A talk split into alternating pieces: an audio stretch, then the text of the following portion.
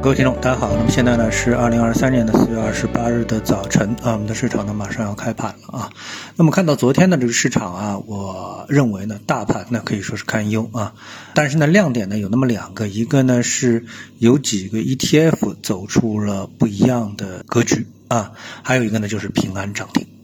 啊，那关于平安涨停呢，其实是发散开啊，有很多东西可以说啊，但是限于篇幅的原因，我们主要还是呢主攻 ETF。我们看到在昨天的整个市场啊，看上去呢，嗯，应该说涨得不错啊，大部分指数呢都是上涨的啊，特别是我们跟我们关系比较大的这个指数，像上证指数啊、创业板指数、上证五零指数、沪深三零零啊，都是上涨的。感觉好像市场啊还在反弹的过程当中，但是个股的实际表现呢，却是非常的令人担忧啊。那我们看到这个沪深两市啊，在行情的统计当中呢，有一项就是涨跌停的统计啊。那么涨停多少家，跌停多少家？一统计发现，哎，涨停有三十三家，跌停啊居然有三十八家啊，比涨停还要多五家。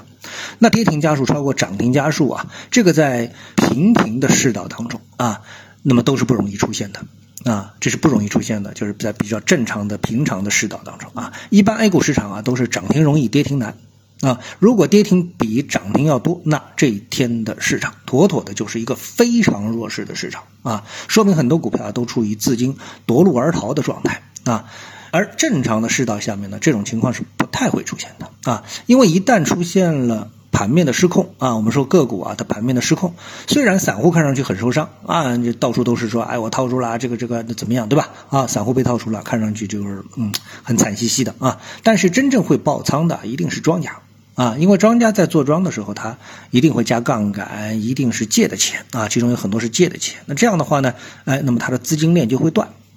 啊，而散户呢会被套住，但是他不会破产，庄家会破产。所以跌停呢，对这个庄家的伤害实际上比散户要大得多得多啊。好，那我们来看个股的跌幅榜。那个股跌幅榜当中呢，我们看到，哎，这个呃，那些呢跟这个，比如说像中文在线啊，跟 ChatGPT 有关中文在线啊，这种跌了百分之二十啊，其实呢，呃，也不是特别的出人意料之外啊。但是呢，哎，我们看到这个新 ST 的股票啊，跌得非常厉害。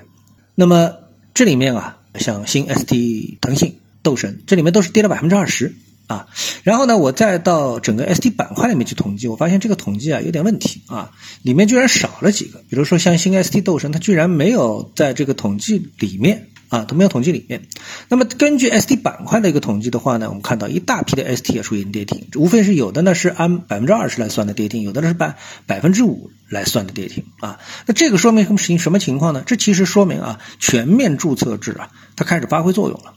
啊，没有借壳重组，ST 基本上就是死路一条啊，大部分 ST 就是死路一条啊。那么刨除近二十个 ST 的跌停，那么非 ST 跌停的呢，也有差不多二十家，因为总共有三十八家嘛，对吧？那么这个数据依然是个远远超出正常水平的跌停数据，因为这个昨天的大盘基本上是一个平盘的一个情况啊。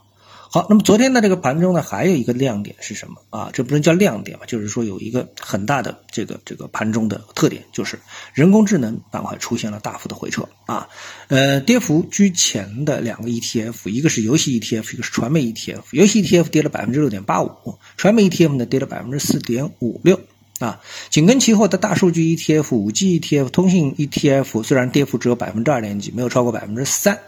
但是实际上呢，哎，我们来看游戏 ETF 虽然跌了百分之六点八五啊，但是呢，哎，它的这个 K 线组合啊，依然还是保持着一个向上的态势啊，也就是说它向上的这个趋势没有被破坏掉啊。那么传媒呢，也差不多也是这样一个结构啊。但是呢，哎，我们看像这个相比之下，大数据 ETF 的结构啊，那就是真正的破位了啊。那么这些呢，我都附上了图了啊，大家都可以在图里面看一看啊。那么再看上涨的 ETF 当中呢，哎，那么中药 ETF 涨幅第一，涨了百分之三点七六啊，基建第二，军工第三啊。那我们看下来之后，哎，我们发现这个最奇妙的一点是什么呢？就是涨幅当中呢是中药和基建啊。跌幅居前的呢是游戏和传媒，但是这两头啊都是属于目前市场当中为数不多的真正强势的走势结构向好的 ETF，啊，这个就很奇怪了，就是跌的最凶的其实也是走势最好的，涨的最凶的走势也不错啊，也是最好的啊，这是一个非常奇妙的一个地方啊，所以目前的这个市场整体上啊，我就不再重复了。那么，大盘的止跌还需要更多的信号，也或者说，市场目前最大的风险还是来自于大盘，啊，整个大盘的这个趋势性下行的态势，这个能量还在继续的过程当中，啊，好，谢谢各位收听，我们下次节目时间再见。